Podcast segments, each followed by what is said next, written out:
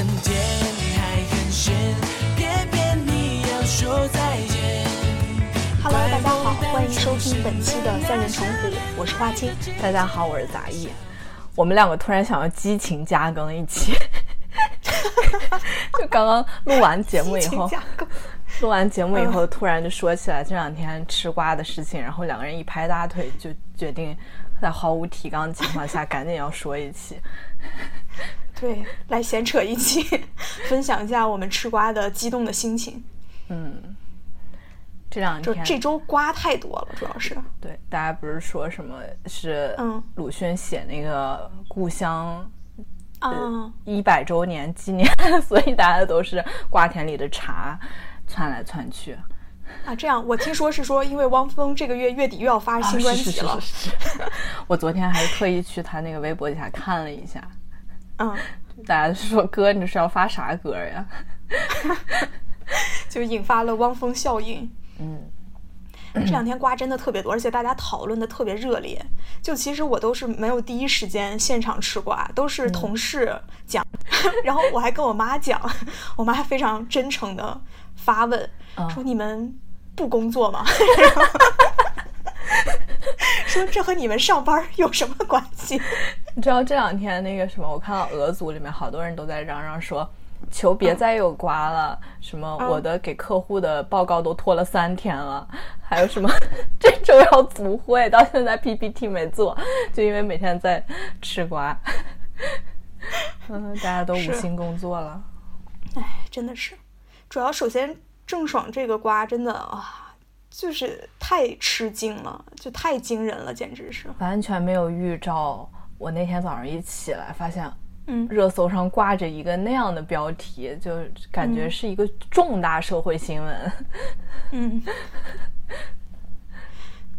对，因为同事就说郑爽有两个孩子，我说啊，我说印象当中好像 对。没怀孕吧？都不知道她结婚这事儿，然后对，发现一下有两个，关键是这个我觉得还挺匪夷所思的。嗯，这个为什么匪夷所思呢？他可能怕就不成功，所以就找了两个，但两个还在不一样的州，是吧？对我，我觉得一般人嗯你不会一下带两个吧？你你就是，呃关键是他这个是什么情况呢？是明显他一开始和这个人决定要孩子，嗯然后但是在七个月的时候就反悔了。嗯那我想就是，那你当时想要孩子这个心应该是非常的坚定的，因为你一下要了两个嘛。嗯，然后，然后就是我很难想象，就是因为他做出这种种行为非常矛盾。就如果一个人只用几个月时间就可以反悔，那他当时能要两个孩子，那这个坚定的信念是从哪儿来的？就我觉得还挺不可思议，怎么一下两个都不要了？嗯，哦，我倒是没有想到这一点。嗯，嗯，但是他整个这个事情就是让人很，就觉得这个人非常矛盾，不太清楚他到底是怎么想的这个事情。大部分人骂他，嗯还是因为他在那个录音里说他妈的烦死了，打不掉。哦，对，这个已经变成一个梗了，流行语，对，是的，就是现在朋友圈有的时候经常看到什么 就类似的话，真是。是，嗯，但反正他这个代孕加弃养这个事情，的确就是其实违背了公序良俗，嗯，甚至就代孕这个事情在国内就违背了法律。在舆论还没起来的时候，你看到他说这个，你是什么感觉？就是你听了那个录音之后，嗯，我就觉得和他，哎呀，其实他对外人设当然也没有多么好，但是还是会觉得就是在人前人后就是两个样子，就在镜头前面表现出来的和镜头实际就从录音里面听到实际平常生活中真正的样子，我觉得差别特别大。哦，这是我其实最大的一个感受，当时。哦，就会觉得一家人在镜头前就是看起来其乐融融，然后好像就是长幼有序，什么就就这种非常和睦，但是背后其实就觉得非常的冷酷。所以你之前看过他的综艺？我倒是没有、嗯，对我看过，我看过《旋风孝子》，哦，这是什么节目？就是，呃，就是明星带着，就类似《爸爸去哪儿》，但是是明星带着父母一起，哦所以才叫旋风孝子嘛。嗯嗯当时主要应该是黄晓明带着他妈，然后还有郑爽和他爸爸，嗯、还有，哎呀，好几年前的节目了，所以我我只记得有黄晓明了。嗯，关键是他们在那个节目里看起来很正常，是吗？嗯，看起来也就是看起来是有矛盾，父女之间有矛盾，但是觉得他爸爸看起来还是一个非常关照自己女儿、非常有人情味儿、有人性的，就是那种感觉。你觉得他爸妈控制欲强吗？从那个里面看出来。看着不强，因为我读了那个嗯什么谷雨实验室的一个一七年还是一八年对他那个报道，当时不是好多人挖出来那个，就是讲他的嗯母女关系的，就说他妈从小对他控制欲特别强，然后嗯他妈因为自己有个演员梦没实现，就每天让郑爽从小时候他就给他制定了十年北影计划，就从小他他就是嗯。把这个人当成一个明星的坯子来打造的，让他去学。呃，乐器，而且十几岁就把他送到对送到成都那边去上那个舞蹈学校嘛，嗯。所以就他现在红了以后，感觉他家人就是都就，而且这种年少特别年少成名以后，他一下子来很多钱，他的父母就感觉就是吸吸在他的身上，就是感觉就抱住一棵摇钱树一样，但是同时好像又很纵容他。让让他就就感觉就什么都顺着他，因为他是家里面的那个摇钱树嘛，嗯。所以就他这个疯疯癫癫的性格，我也是这两年，我我是上次他直播那件事的时候，啊，我稍微看了一下直接直播黑脸，嗯，对，看了一下大家的评论，才才知道哦，原来郑爽是这样一个性格，有点疯的这么一个性格。对，就有一点奇怪，其实。嗯，哎，你有没有看大家扒出来他的那个小号啊？就是她的前男友被编号。哦，对对哦，这个知道，看到了。那那个真的非常神奇。我觉得网友也是，嗯，力量非常的强大，嗯，有些可怕。其实，嗯。就是她给她的前男友都就是按照名字缩写，然后加那个编号，四，对，对，都都都都写了，就包括这个一五九，张翰，张翰是五号是吧？然后 九号是那个胡彦斌，胡彦斌，十三号是那个现在这个张恒。嗯，反正我我会觉得还挺奇怪的，就可能是真的他的从小的经历，包括家庭，就原生家庭的一些影响，嗯，造就了现在的他。嗯可是其实他之前的很多行为就已经有一些违背正常人的一个思路，一个正常的一个反应了。可是他的粉丝就是还是非常的包容，所以你就觉得这见过是非常嗯活体的他的粉丝吗？在你的生活中？没见过。我周围倒是没有。我我就很好奇，他到底流量有多高啊？因为在我看来，就为什么会有人喜欢他？也也许我不该说这句话。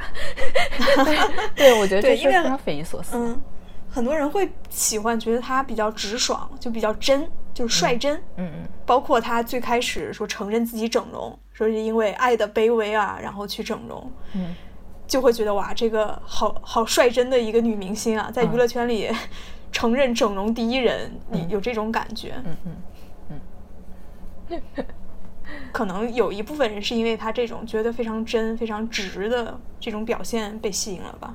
嗯。而且她后来发的那个声明也是，呃，大家不是都在不知道在说啥阅读理解。我昨天晚上好像还梦到我在做阅读理解，就是读他。天哪！他不是当时发了个一吗？我好像梦到哦我在理解他的二，就是，嗯，但我觉得郑爽这个应该是，他应该不会再起来了吧？这个还是违背了，就最近好像有一些后续的瓜，本来不是说广电把他都已经封杀了吗？嗯，然后，嗯，昨天好像又出来什么说，八月份他有证据表明他曾经想收养这个孩子，啊、哦但是是今天早上才在八组里面看到，因为这两天八组实在是太吵闹了，就是 万瓜齐飞，感觉就是已经吃不下了，也就是 肚子里一粒米都没有，全是瓜。对，全都是各种，就是夹杂在各种那个什么，嗯，还有包括华晨宇、华晨宇这个事情的帖子里面。是，哎，不过怎么说，这个当事人事情到底他们两方下面台面下是怎么博弈，或者发生什么事，我们是都不知道。所以华晨宇现在，你说他是顶流，是他的粉丝群体大部分都是什么人啊？其实我也不知道，应该，但是他就的确非常有号召力，有商业价值。他算是前几名的那种头部的男歌手，现在对啊，啊，华语乐坛领军人，姓华嘛，华语乐坛。大家不是说他可以给他孩子起名叫华语乐坛，这样他就是华语乐坛之父了。嗯，对这个瓜其实也是冲击比较大，但是相比郑爽那个来说，起码没有违法吧，是吧？就底线已经拉低了。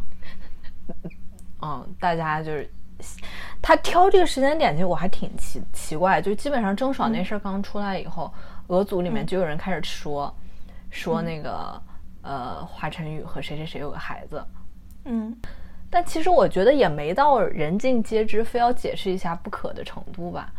嗯，然后他就突就是然为什么自爆出来他？为啥突然说是的，我们是有一个孩子，就感觉这事儿有点蹊跷。对，不知道这个中间到底是自己考虑，然后去就因为郑爽这个事情而去主动曝光，还是说真的是女方施压，还是男方自己想说就说出来，还是被有什么把柄或者有什么证据要即将爆出来了，嗯，然后出了这么一个事情。但其实还好，就他这样爆出来之后，对他没有造成太大的影响。所以他粉丝没脱粉啊。肯定有脱粉的，但也有坚守的。哦，就坚守的那波就觉得哇，他真是有担当，是吧？突然知道有个孩子，他还能够这么这么这个治愈啊，这么接受呀、而且还是单身，是吧？当然也有一部分脱粉，就觉得就觉得女方陈述的那个故事并不真，就觉得啊这是渣男，然后怎么样，嗯嗯都有。嗯，但起码没有造成大规模的这种脱粉情况出现。他这个选在这个时机，感觉还是比较明智的。对，该好多人说哇，嗯，该不该该不会过两天就有更多的人爆出来吧？对啊，还有很多人说，趁着郑爽的这个事情，大家有什么想报的，赶紧自爆吧。然后趁着这个时间点，你们就官宣了吧，就各种说法。啊，昨天不是有一大堆奇怪的那些辟谣，就被瓜被辟谣啊对对你读到的比较奇怪的辟谣日是什么？我倒是都还好吧，就只是就觉得天哪，这么多人都在发各种辟谣，我在想他们有啥谣？我当时是有这个疑惑，啊，是我 也是因为他们。他们那种辟谣的肯定不会说别人造谣说了他啥，他只是说啊都是不实的怎么样，我就非常疑惑，我说哎他辟谣啥？他被传了什么谣呢？还要自己再去找一找他到底被传了什么谣言，才要去做辟谣这样一个动作。我看到的比较比较夸张的是，哎呀，这咱们这算不算传谣啊？都不敢说现在。呃，对，最好别说，我觉得还是 没有，就比较夸张的是，特朗普要公布什么已经回国，正在做核酸检，什么正在核酸的那个监测期。马上要接一部电影，什么京圈电影，之后对方问保真吗？他说保真。说这个话的人是白宫的什么？他家亲戚是白宫的守卫，然后怎么？还有说他家就住在美国国务院，我说这都是什么呀？我看到最离谱的是赵本山包养卡戴珊。嗯，就觉得已经变成，就昨天都疯了那种，就 俄组里边，我觉对得，八组主要是昨天大家随便说一句什么瞎话，下面都有人说你现在说什么都我信信。对，因为实在是这接连这一周爆出这两个事件，让人感觉非常的不真实，非常的奇特。对，就是超乎了我们的一个想象力。大家都说什么？你们天天说你们家哥哥，其实他们都是别人的爸爸。没有想到这些大家眼中的爱豆，一个一个都结婚生子啊！哎呀，不是不是，都没结婚，但是就生了孩子。哎但我觉得这个全民吃瓜的这个心态，其实还是挺有意思的。嗯，嗯所以你们这两天有心上班吗？大家是不是上班的时候都在说呀？倒还可以，就郑爽那个我是都是到了，因为张恒发文应该是中午发的，就国内的时间。嗯嗯我是到了吃晚饭的时候听同事说，我才知道这个事儿，因为我没有刷微博，群里也没有人发。嗯之后才知道，然后我这时候才打开微博，赶紧补一下这个课。这时候听到吃饭的时候，就周围人都在说这个事情。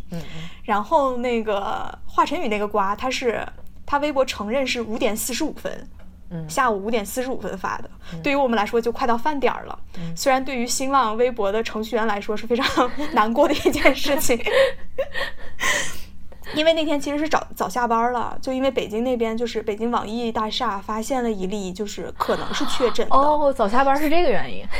对对，所以北京就是网易北京的园区就都早下班，然后嗯当时其实还有图片，什么腾讯员工拍百度员工看网易员工早下班儿，然后还有什么快手员工观察小米员工看字节员工看网易看什么看百度看腾讯，然后看网易员工下班儿，嗯。就这种套娃，所以他们那天应该是会有一个早下班儿的吧，嗯在想，然后结果突然出了这么一个事情，我还看到有那不是还有程序员发图片呢。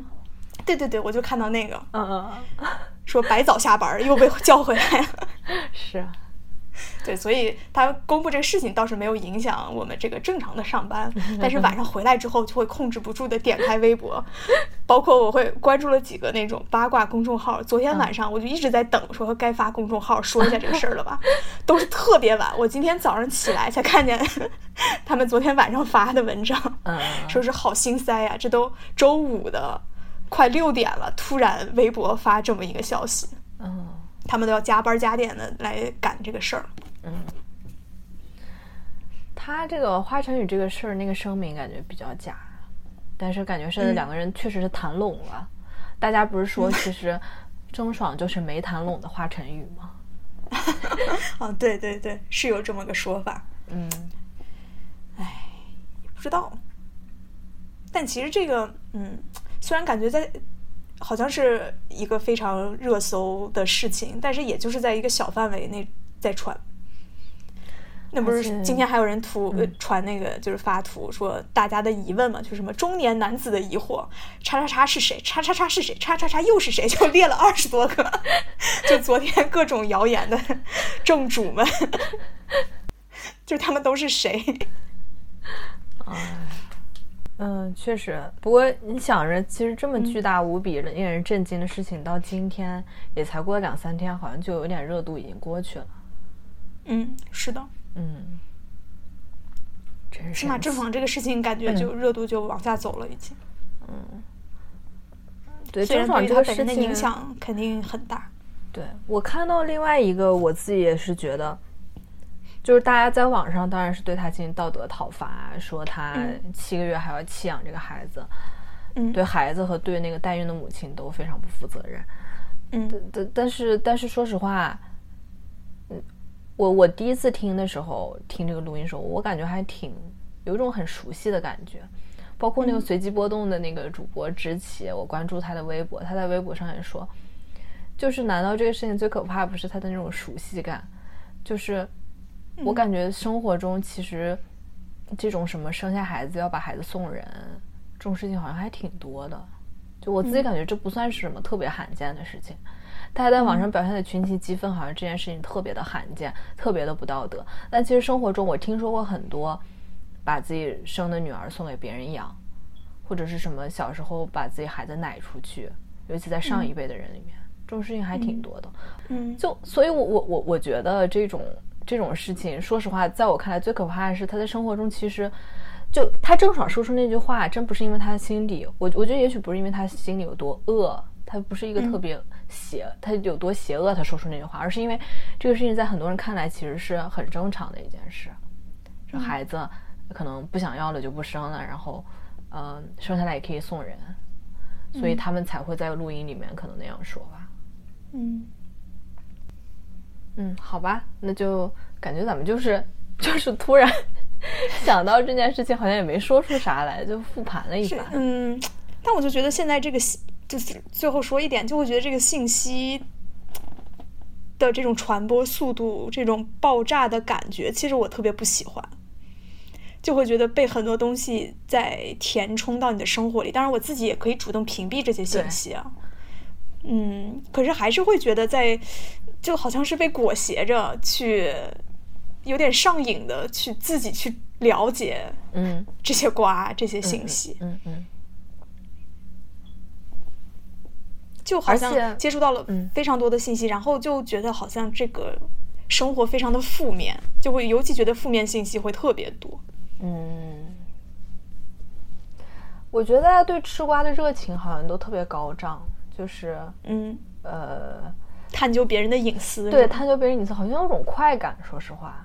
就是他们，他们，我觉得好像可可能很多人在吃瓜的过程中感觉到了一种异样的快乐，所以他们才会乐此不疲的去去吃瓜，去探究这件事情。